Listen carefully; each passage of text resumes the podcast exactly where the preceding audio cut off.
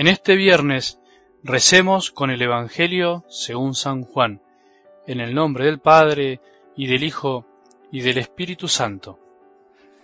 Habiéndose aparecido Jesús a sus discípulos después de comer, dijo a Simón Pedro, Simón, hijo de Juan, ¿me amas más que estos? Él le respondió, Sí, Señor, tú sabes que te quiero.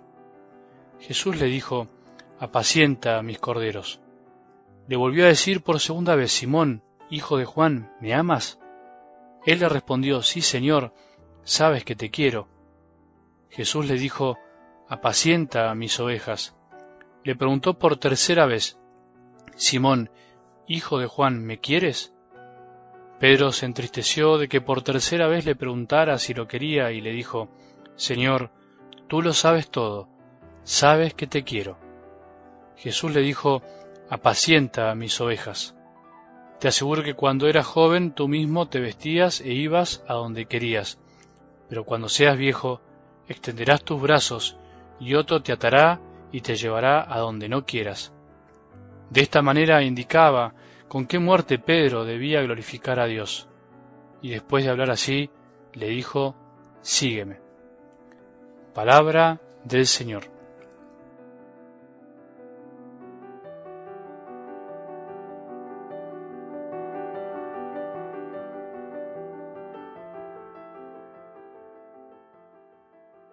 ¿Pudiste hacer el intento de meterte en la escena del Evangelio, lo que San Ignacio llama composición del lugar?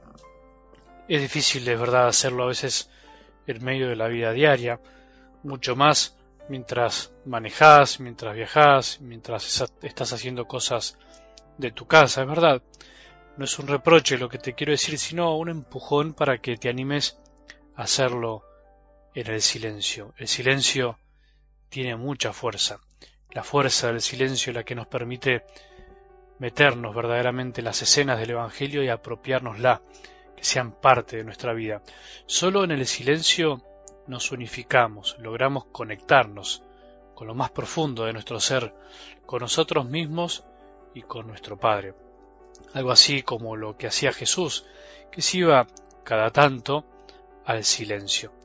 Por ahí no pudiste hacerlo con el Evangelio de ayer, por ahí no puedes hacerlo con el de hoy, pero por ahí puedes hacerlo en algún momento del fin de semana, en algún momento de descanso. Es cuestión de meterse en la escena, ver, oler, escuchar, gustar y tocar, todo lo que te imagines para preguntarte finalmente qué quiere decirte a vos todo eso que experimentas, para que se te revele a vos esa palabra, a vos y a mí, escondida, para que se muestre de una manera distinta en este día concreto lo que Jesús nos quiere decir, como ese día a Simón, de corazón a corazón.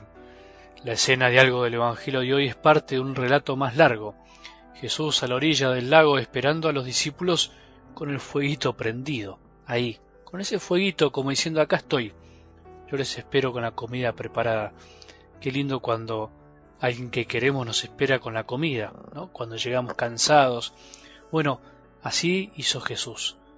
Los esperó con el fuego prendido, la pesca milagrosa, los discípulos maravillados por semejante milagro y después este diálogo asombroso y emocionante con Simón.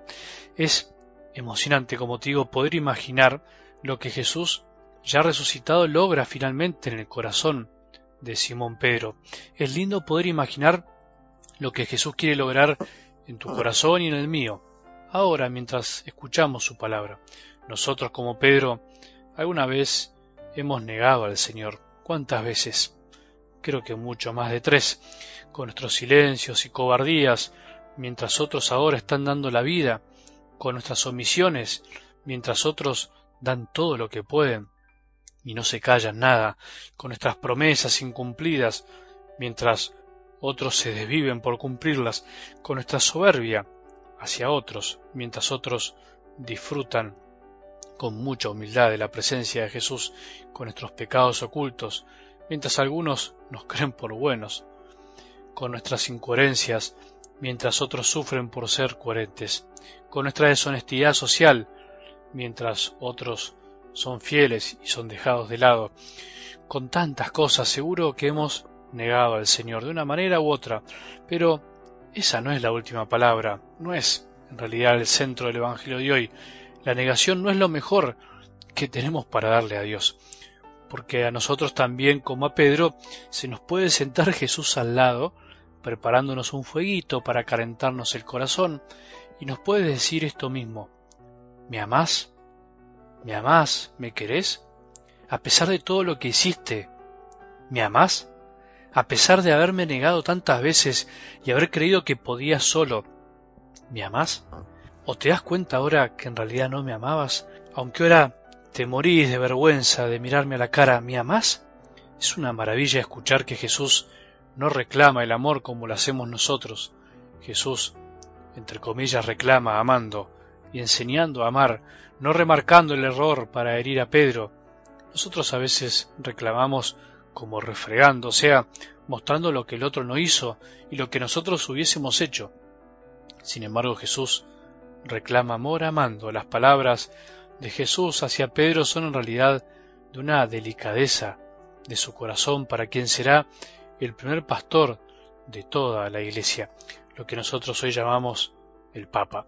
Jesús no le reclama a su falta de amor anterior, sino que lo conduce a sincerarse consigo mismo y a que se dé cuenta que su amor era muy chiquito por confiar demasiado en él mismo.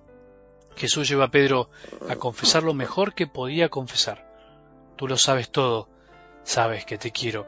Lo único que quiere Jesús de nosotros es que lo amemos, lo querramos con todas nuestras fuerzas, que lo amemos como podamos. Lo demás, lo que nos falte, lo hará él mismo. A Pedro no le pidió nada más para hacerlo pastor. ¿Qué pensás que nos puede pedir a nosotros, a vos y a mí? No nos pide reconocimientos, títulos, mucho estudio, que nos aplaudan, que nos sigan, que nos quieran, que nos salga todo perfecto, que nunca nos equivoquemos. Nada de eso. Jesús nos pide que lo amemos, pero reconociendo que solo podemos amarlo como Él quiere, si justamente Él nos da ese amor que nosotros mismos no podemos alcanzar. Volvamos a escuchar lo que Jesús le dijo hoy a Pedro. ¿Me amás? ¿Me amás? ¿Me querés? A pesar de todo lo que hiciste, de haberme negado, ¿me amás? A pesar de callar tantas veces y no jugarte por mí, ¿te animás a decirme que me amás? Que podamos decirle hoy todos juntos, Señor, tú lo sabes todo, sabes que te quiero. Reconociendo ahora esto, sí podemos seguirlo como Él quiere. Que tengamos un buen día y que la bendición de Dios, que es Padre misericordioso, Hijo y Espíritu Santo, descienda sobre nuestros corazones y permanezca para siempre.